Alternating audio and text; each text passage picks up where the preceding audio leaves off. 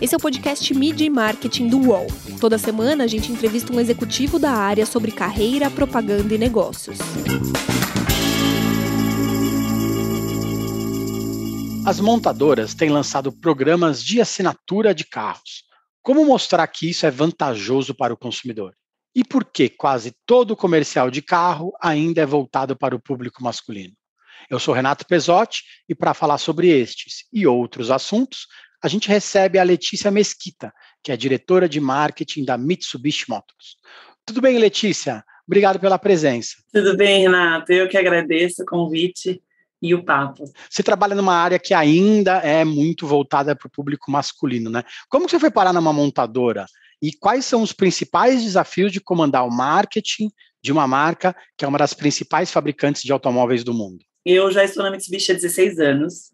Eu trabalhava numa agência de publicidade que atendia Mitsubishi, era a Neogama BB-8. E nisso veio o convite da diretora de marketing na época de eu integrar no, no, time do marketing, que era a Renata Souza Ramos. Desde então, faço parte desse, desse mundo 4x4 e sou extremamente apaixonada. O desafio, eu acho que o desafio é provavelmente comum a todos os gestores de marketing. Eu acho que o consumidor, se for comparar com 16 anos atrás mudou muita coisa né, no nosso mercado. O consumidor, a gente fala que está na área da assistência, né? ele tem o poder de escolher o que ele quer assistir, quando, que horas. Então, acho que o grande desafio das marcas, e, da Mitsubishi com certeza, você saber a hora que falar, como falar, como engajar, como ser assunto, como chamar atenção né, no meio de tantas publicidades tantas outras marcas. Então, eu vejo que esse é o grande desafio, né? Ser a era da assistência no sentido de não necessariamente o produto que eu tenho é o melhor produto para eu vender, né? O que, que eu escuto do consumidor, como o consumidor deseja, então conseguir atendê-lo é, da, da melhor forma, né? Eu acho que esse é o grande desafio a pandemia em si fez as vendas digitais crescerem muito, né? Como que vende carro pelo WhatsApp hoje em dia? Justamente seguindo essa ideia, né, de ouvir a todos, né? Eu acho que todo mundo se questiona, poxa, mas será que uma pessoa vai comprar um carro pela internet, né? Eu acho que independente se a porcentagem, com certeza existe algum consumidor que sim, a jornada dele é online. Então, a gente tem que estar preparado para esse consumidor, né? E essa cadeia, tanto para os vendedores, né, quanto até para a própria experiência do consumidor. Mas eu acho que a gente tem uma vantagem aí nisso, nessa jornada, que o nosso produto anda. Então, pode ser uma jornada digital, mas naquele momento de sentar no carro, sentir o cheirinho do carro, a tecnologia, a força, a resistência que o carro entrega, nada impede do, do, próprio vendedor levar isso, levar o carro até o cliente. Isso já tem acontecido em algumas, algumas regiões, né, até como teste, da, do, do consumidor começar a conversa pelo WhatsApp mesmo, e hoje o consumidor, como ele está muito empoderado, ele já sabe de tudo, já viu todos os tutoriais, já viu tudo sobre o carro, já sabe da concorrência, sabe tudo.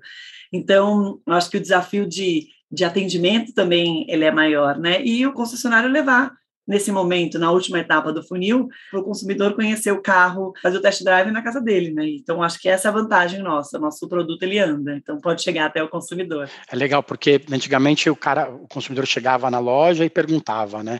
Ah, quais carros que você tem, quais modelos você me indica? Agora não, né? O cara chega no WhatsApp, né? Nem na loja talvez, e manda uma mensagem e fala quero comprar tal carro, né? E aí cabe ao vendedor, ao, ao concessionário tentar indicar um outro carro que talvez talvez seja mais, mais adequado a ele, ou entregar exatamente o que ele quer, né? Já leva na porta, né?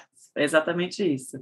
E é impressionante, é, o consumidor realmente, ele pesquisa muito mais, né? Ele já sabe, ele já vai, muitas vezes ele já vai sabendo o que ele quer, ele já pesquisou tanto que ele já sabe o que ele quer. Então, vai também do, do atendimento na hora do vendedor, o encantamento do vendedor, né? Porque vender, de certa forma, é sempre o encantamento. Legal. O mercado de, de USVs cresceu muito no Brasil, né? Já são quase 40% dos carros vendidos no país hoje em dia, né? Isso também se deve a uma grande campanha de comunicação das próprias montadoras, né? As montadoras mostraram para o consumidor que aquele tipo de carro é mais confortável, entrega é, outros atributos que até então os consumidores nem esperavam, né? Como que é fazer essa comunicação numa marca que tem grandes carros, né? Que tem é, carros de luxo também podem ser voltados para o grande público? Eu acho que a questão do SUV, eu acredito, né? Na Mitsubishi ela não posso falar que é uma das pioneiras, mas com certeza a gente está 30 anos no Brasil e o nosso DNA ele é 4x4, né? Consequentemente, ele é muito SUV, né? É, hoje, dos, dos, cinco carros que nós temos no portfólio, quatro deles são SUVs e temos uma picape também que tem uma grande parte do share.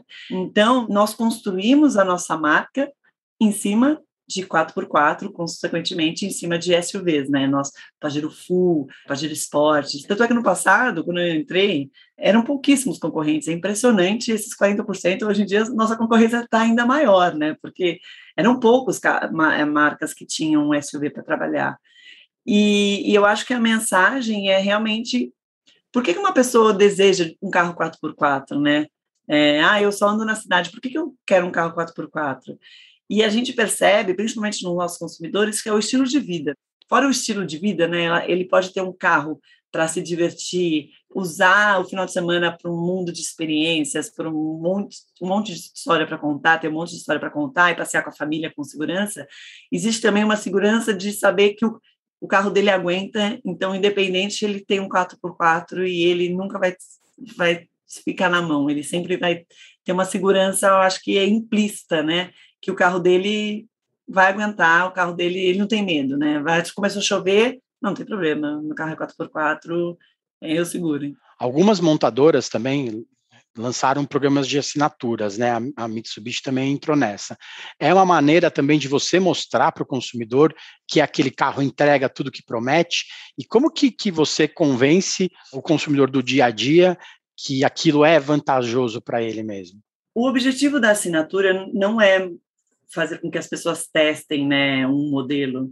Na verdade, é pensando nessa era da assistência que eu falei no início, né, ouvir cada vez mais as pessoas. Então, tem um, perfil, um tipo de público que eles querem locar e não ter. Esse tipo de público que hoje na Mitsubishi a gente fala de 5% do emplacamento, são pessoas que têm um perfil que não, não querem cuidar de PVA, cuidar de, de revisão, de seguro, enfim, ela não quer cuidar depois de vender o carro dela.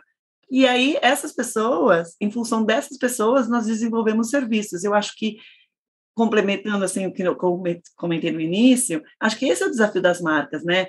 Em escutar o que os consumidores desejam. Então, se eles não querem comprar, eles querem locar, por que não oferecer algo nessa linha, né? E eu acho que o bacana da, do nosso programa, quase todo o nosso line-up faz parte da, da, do Mídia Assinatura, mas nós somos a única marca que oferece assinatura de carro blindado. Então, nós temos um programa do Pajero Esporte, são 36 meses de locação. Então, imagina, a pessoa não tem nem o, trabalho de cuidar da, da documentação. Então, existe um público também que deseja ter carros blindados um programa de assinatura. Então, nós oferecemos também. Você acha que esse público tem crescido? É lógico que mais montadoras oferecem, mais gente fica sabendo como funciona e provavelmente mais gente vai entrar para o mundo de, de, de, assinaturas, né? Você acha que as pessoas se tornaram mais maleáveis em relação a isso também? Ah, com certeza, né? Eu acho que o mundo vem mudando e rapidamente, né? Assim, os costumes são completamente diferentes de alguns anos atrás, não estou falando muito, né? Então, é impressionante a evolução e o quanto as coisas e o perfil e o costume do consumidor, né, muda. Então, acredito sim é, que esse programa de assinatura vem e vai crescer cada vez mais. Como acredito também que teremos cada vez mais car sharing para dividir, enfim, assim como um Airbnb, enfim.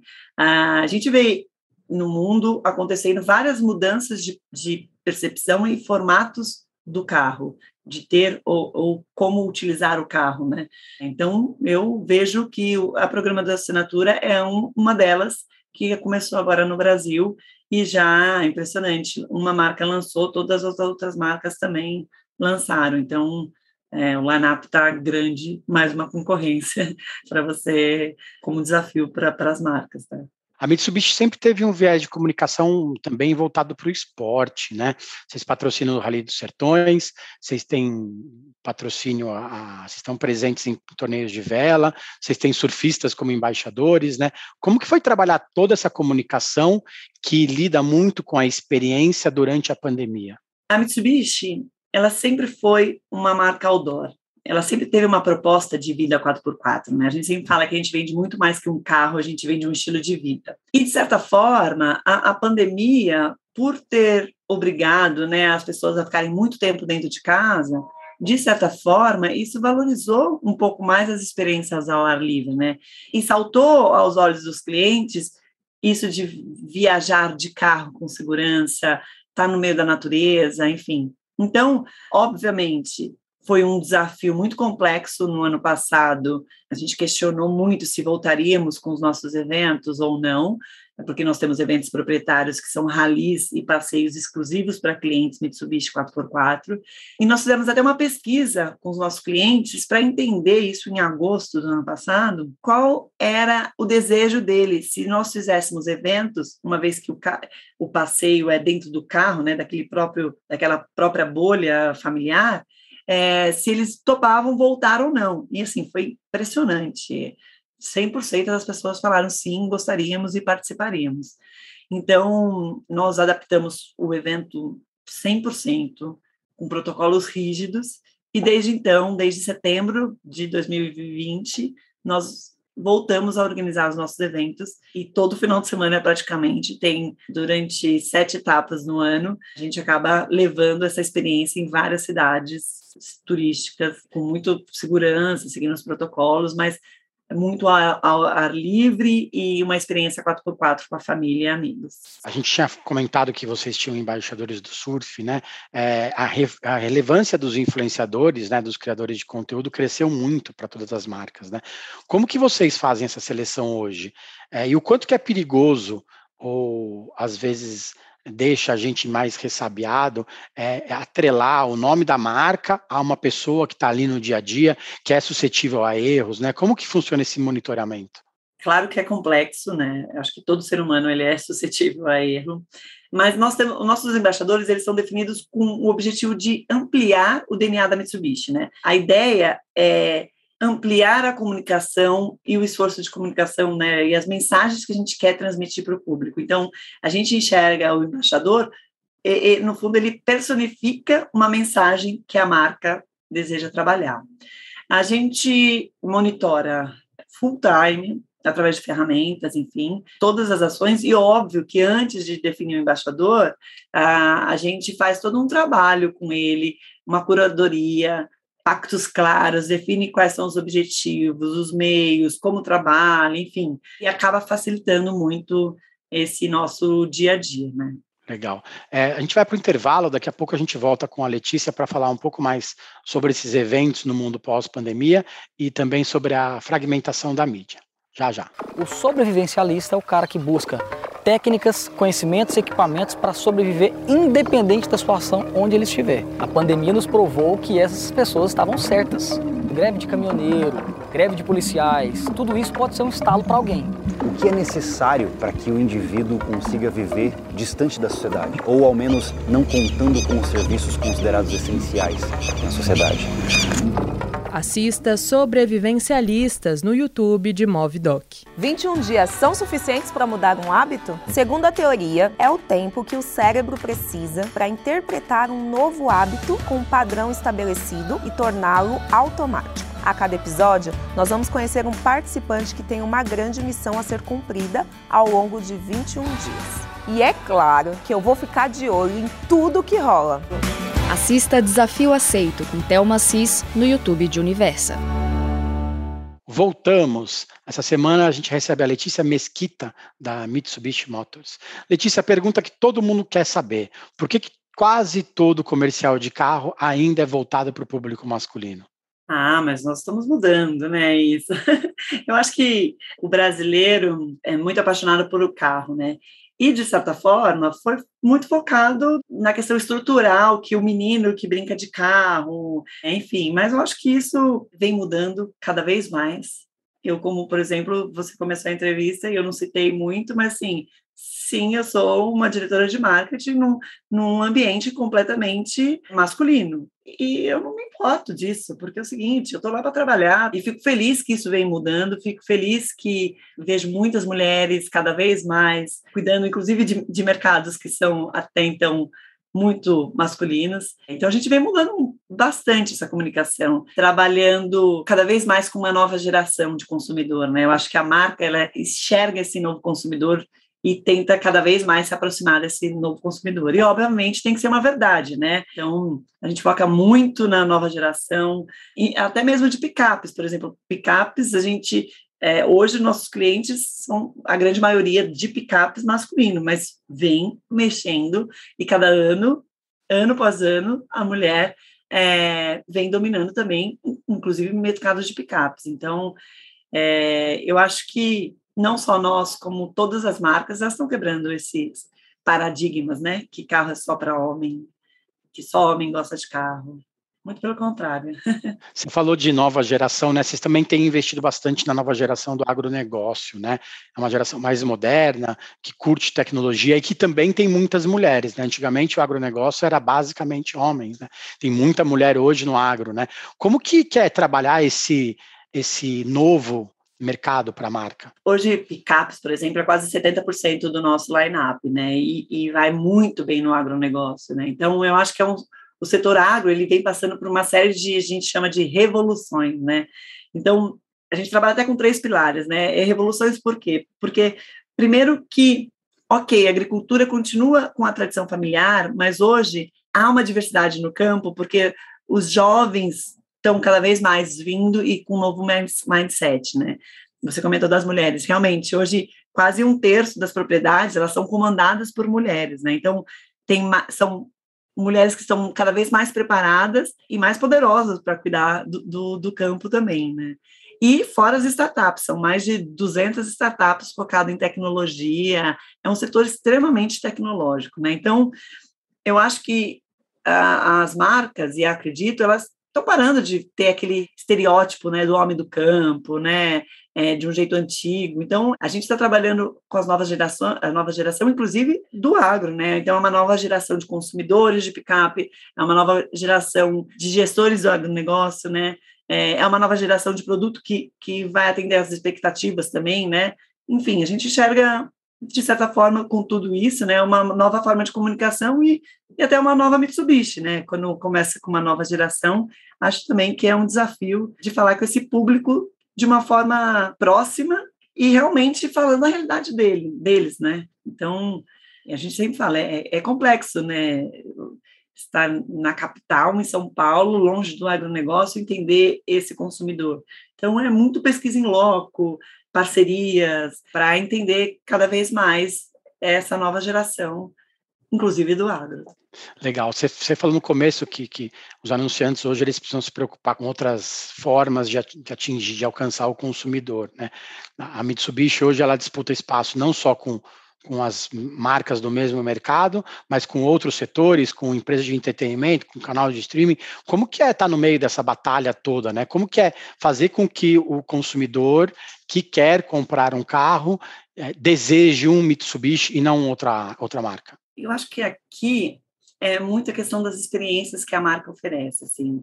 Quando eu falei que a gente vende muito mais que um carro, a gente vende um estilo de vida, isso é fato, assim. A, a, nós estamos há 30 anos no Brasil e há 26 a gente organiza eventos proprietários, ou seja, para cada tipo de, de, de público da Mitsubishi, dentro do público, então a gente tem passeios, é, exclusivos 4x4, que a gente fala que é o bem-vindo ao mundo 4x4. Então, pessoas que compraram carro e nunca imaginaram o poder e, e a força e resistência que aquele carro tem e, e até em lugares inóspitos que eles podem conhecer o Brasil com a família, enfim.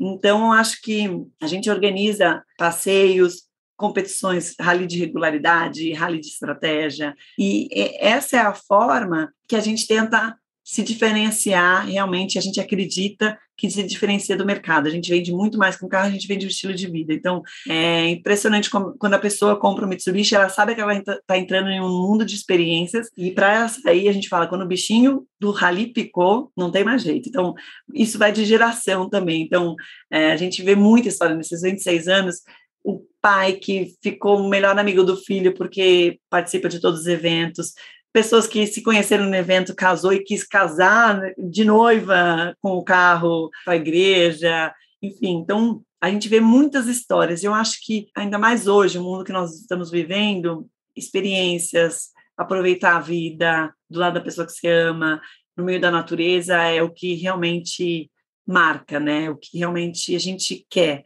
A gente quer segunda-feira entrar na semana com a cabeça leve de tudo que você fez no final de semana. Então, eu acho que a marca ela oferece isso, ela gera isso para os clientes e a gente fica muito feliz que os clientes abraçam a ideia e querem cada vez mais experiências. Então, a gente fala que a família Mitsubishi é isso. Então, eu acredito que essa é a forma da gente gerar, ter atenção, porque vira um boca a boca também, né? Muitas vezes o amigo levou, o dono do Mitsubishi levou o amigo, e aí ele foi para o evento e falou: agora preciso comprar um carro, porque eu quero, eu quero fazer parte desse clube, então eu quero fazer parte dessa vida. Então, realmente é algo bem bacana. E ouvir depois a experiência dos clientes, eu acho que nos deixa ainda mais realizado para poxa, realmente estamos no caminho certo. Desses passeios que você citou que a Mitsubishi faz por cidades, tal, qual que você acha mais legal pessoalmente? Ai, vou arranjar confusão aqui. ai, ai. Eu amo o Mitsubishi Outdoor. Acho que todos têm Sim, são vários tipos de eventos e, e tem para todo tipo de gosto, mas o Mitsubishi Outdoor é o meu preferido e provavelmente quem escutar isso vai ficar super chateado depois, mas o Mitsubishi Outdoor, porque ele é um, uma gincana com carro. Então é um trabalho em equipe. Você monta a sua equipe, tem a pessoa que dirige, cada um tem sua função. Tem a pessoa que dirige, tem a pessoa que vai olhar o mapa, tem a pessoa que vai pôr a música, tem a pessoa que só vai ficar reclamando e achando, opinando, enfim. Então é um trabalho em equipe. E você recebe um mapa e aí tem desafios, tanto culturais, ou de esportes, bike, ou descer de rapel, e aí você monta a sua estratégia. Não, descer de rapel eu não vou porque é muito radical. Mas aí o objetivo é acumular pontos. Quem acumular o máximo, o máximo de pontos num determinado tempo, que são cinco horas de eventos, ganha. Então é super divertido, porque você tem que respeitar as velocidades, entender o mapa, montar um trabalho em equipe, montar a melhor estratégia e cumpri-la, né?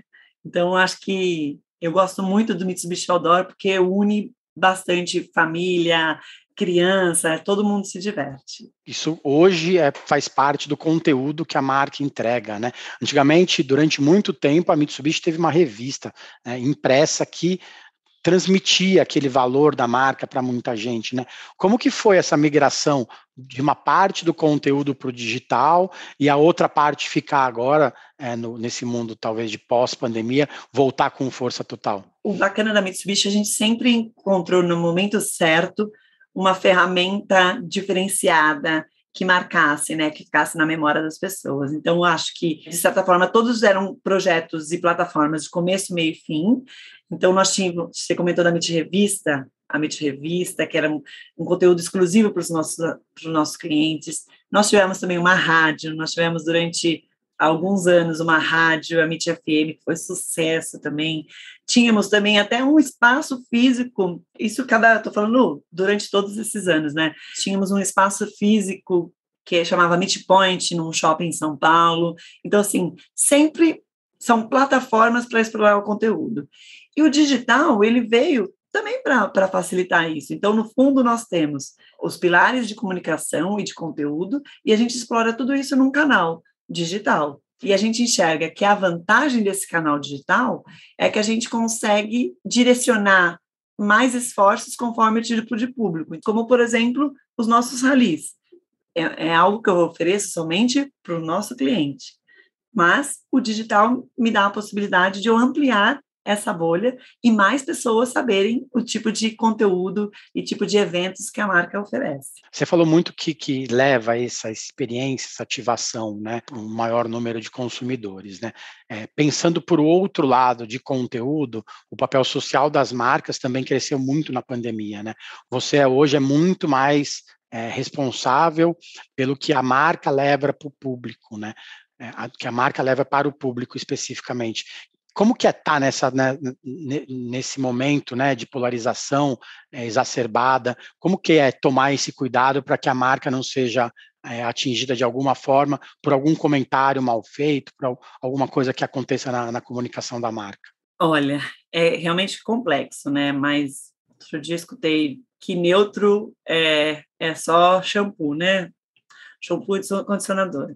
Não tem como uma comunicação ser neutra. Não tem como não ter um propósito em cima de uma comunicação. Com certeza, com isso, não necessariamente você vai conseguir agradar a todos. Ainda mais num mundo onde tem a informação, tem todos os tipos de informação, está tão ampliado, né? Então, assim, obviamente, a gente não vai conseguir agradar todo mundo. E as marcas, elas têm que estar preparadas, não só as marcas, como principalmente os gestores, né, os executivos, estarem preparados para acreditar naquele propósito realmente, se aquele propósito você faz parte do DNA, e seguir. Porque se a gente for ficar preocupado com três críticas, que crítica é difícil receber crítica, né?